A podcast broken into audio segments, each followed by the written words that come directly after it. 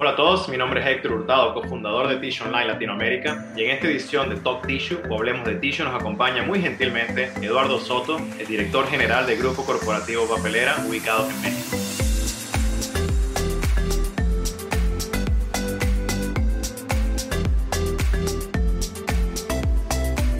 Eduardo, buen día y gracias por acompañarnos en esta edición de Talk Tissue, Hablemos de Tissue y bienvenido a Tissue Online Latinoamérica. Hola, ¿qué tal? Muy bien, muchas gracias. Gracias por la invitación. En lo personal, Eduardo, yo he tenido la oportunidad de conocer el grupo Corporativo Papelera por algunos años. Uh, he tenido la oportunidad de visitar la planta en Toluca y en Texcoco. Pero a nuestros seguidores de Tissue Online Latinoamérica, que a lo mejor no, no, están muy familiarizados con Grupo Corporativo Papelera, si nos quieres compartir un poquito sobre la empresa, su origen, sus inicios. Ya, este, la empresa se fundó hace aproximadamente 20 años. El, la fundó mi papá. Mi papá viene de un negocio que es de servicios aeroportuarios y de ingeniería para proyectos de transporte masivo y, en su, y algún loco lo convenció de que era buen negocio y, y, este, y se la compró y aquí estamos. Este, la verdad es que fue un negocio, la fundación fue por ahí del 2001, 2002. Este, realmente empezó a operar ya de continuo en 2005 y yo entré en el negocio en el 2006, cuando me gradué de la universidad. Y ya de ahí para acá ya ha sido puro, este, pues a base de mucha inversión, mucho trabajo, pues como hemos, hemos ido creciendo. Muy bien. También si nos quisieras compartir un poco, Eduardo, cómo está estructurada la empresa y qué destaca de la misma. Este, nuestra empresa está, nuestro giro principal es la fabricación de marcas privadas de papel higiénico, de servilletas, de toallas de cocina, pañuelos faciales en México y en Estados Unidos desde, hace, desde justamente la pandemia. Y también tenemos divisiones de consumidor e institucional, donde la, part, la, la parte principal de negocios, la parte de consumidor. Y además tenemos otras líneas de negocio que van, este, este, que buscan atender las necesidades de nuestros clientes de, de marca privada de papel de baño que no necesariamente es papel de baño, pueden ser desinfectantes, pueden uh -huh. ser este, algún otro tipo de cosas que, que necesitan que, nos, que les ayudemos, les ayudamos. Este, básicamente, esas son nuestras líneas de negocio. Es, tenemos cinco plantas, la, las que ya mencionaste, Toluca, Texcoco son tres plantas, una en Huehuetoca que tiene dos años, no, tres años, y la de Houston que acaba de, estamos arrancando hace, tres, hace dos meses justamente a producir allá, a convertir eh, no es secreto que, que, obvio, con el tema de la pandemia, eh, todas las industrias se han visto afectadas positiva y negativamente, uh, sobre todo en la industria del tissue, ¿no? Al principio positivamente y ahora negativamente un poco con, con la alta de los costos, uh, no solo en materia prima, pero en logística también. Uh, si nos quisieras compartir un poco cómo Grupo Corporativo Papelera se ha ajustado a la pandemia y los cambios que han realizado para enfrentarla.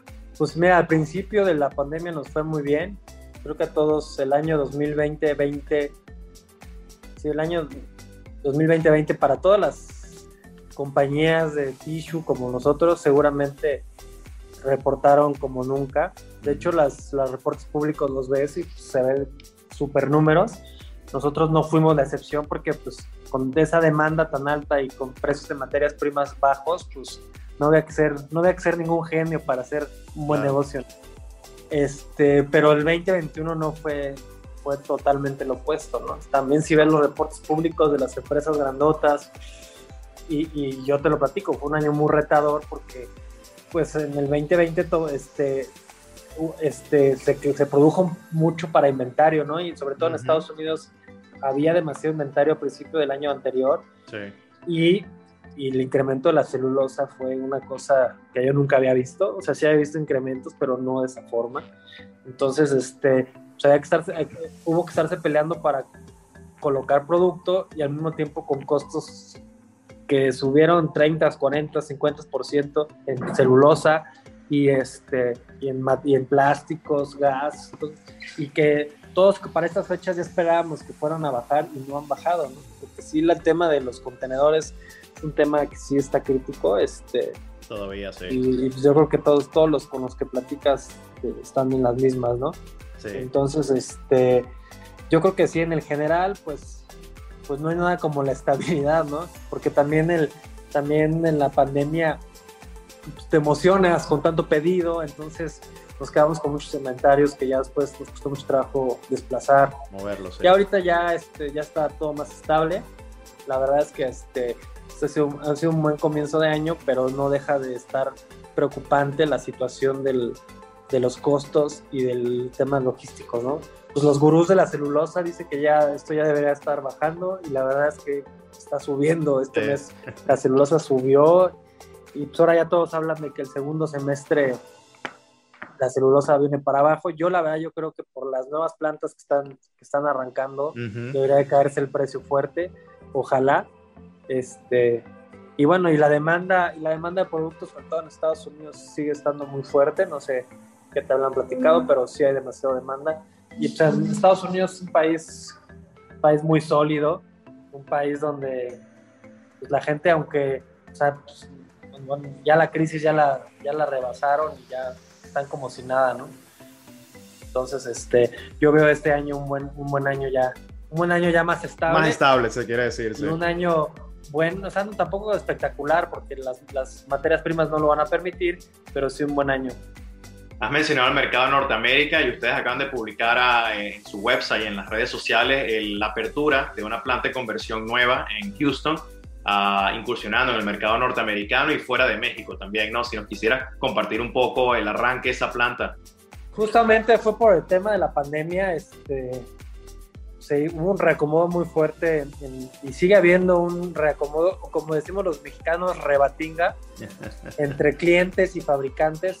Como sabrás, toda la, en Estados Unidos la parte de marca privada está mucho más desarrollado que en Latinoamérica, no como en Europa, pero hay muchos jugadores medianos, grandes que participan en, bueno, y chicos medianos y grandes que participan en marca privada. Y hay muchos clientes grandotes buenos de marca privada.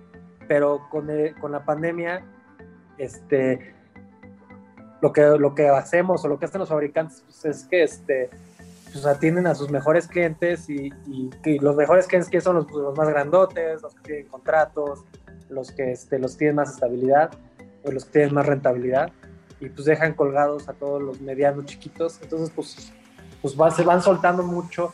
Entonces, ha habido mucho cambio de cuentas grandotas. Y en todo este movimiento, pues agarramos algunas cuentas buenas en Estados Unidos.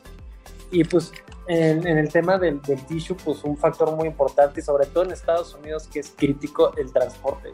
Entonces ahí, pues la mano de obra sí puede estar 8 o 9 veces más cara que la mexicana, pero el transporte, pero no llega a estar, no llega a pesar lo del transporte.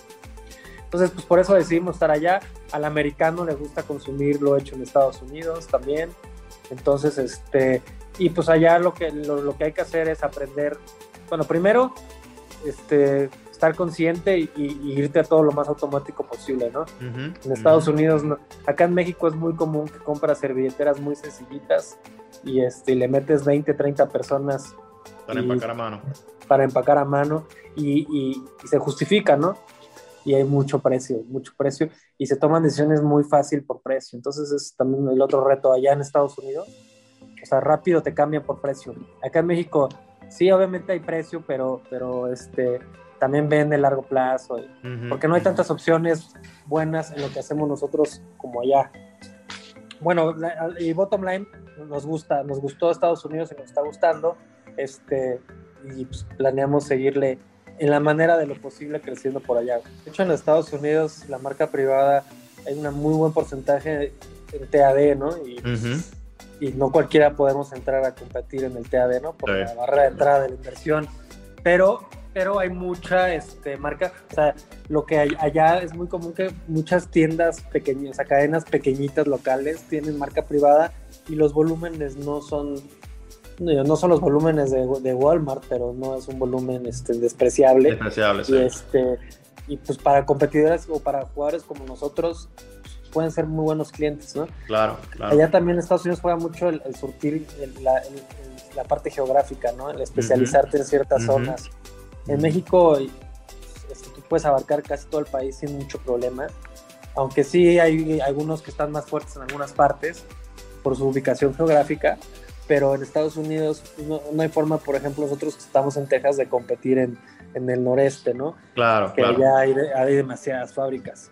Pero sí tienes una, una, una ventaja contra el, pues, contra el sureste y el, y el suroeste. Y viendo un poco futuro, Eduardo, eh, específicamente, digamos, en México, eh, ¿cómo ven el mercado? Ah, eh, obvio que con la pandemia todavía queda un tiempo de ajuste, pero ¿cómo ven ustedes el mercado para ustedes, el comportamiento y también un poco ya con la planta en Houston, ¿no? Para Norteamérica. Pues mira, México no veo muchas oportunidades, veo más amenazas. La inflación está por niveles de 7-8%, este, lo cual hace mucho no pasaba pero no, ese, no es el, ese, ese no es el principal problema, ese es, pero ese problema, en Estados Unidos está igual la inflación, pero aquí no hay crecimiento, de hecho aquí ya está, el último trimestre del año pasado hubo crecimiento negativo, cuando las economías, todas las economías estaban recuperando, México no se está recuperando. Entonces hay una pérdida del poder adquisitivo que, que, que va a pegar en el consumo. Y, este, y hay capacidad instalada en México. Kimberly tiene mucha capacidad y entonces va a haber una presión que si no, si no se exporta o si nadie no para máquinas, va a haber una presión fuerte en México de precios. Este, la inflación y las materias primas pues siguen subiendo. Son, son materias, con commodities globales. ¿no? En México no hay fabricación de celulosa y la captación, la mayor parte de reciclado viene de Estados Unidos. Va a estar, va a estar bien este, interesante, ¿no? Entonces, esa es una amenaza. La oportunidad es, sigue siendo la gran oportunidad de, país como México es Estados Unidos, ¿no? Este, los eh, Estados Unidos todavía hay, hay de mucha demanda que los fabricantes actuales en Estados Unidos no están pudiendo. Entonces, este, por el tema también de China, lo de China nos está ayudando mucho a los mexicanos. Lo de, bueno, lo de Asia, ¿no? La falta de contenedores. Se voltean a decir, bueno, ¿qué tienen? Pues bueno, ¿qué? antes era, los chinos me dan esto, me dan esto y me dan 100 diferentes variedades y, este, me las entregan rápido y están baratas y no me las hacen de todos. Y ahorita están casi, casi, bueno, cuando ya dime qué puedes hacer, ¿no? Entonces, este, eso es una gran oportunidad para los mexicanos. Este, el tipo de cambio, el tipo de cambio también este, ayuda también. Es ventajoso, sí, por ahora. Es ventajoso.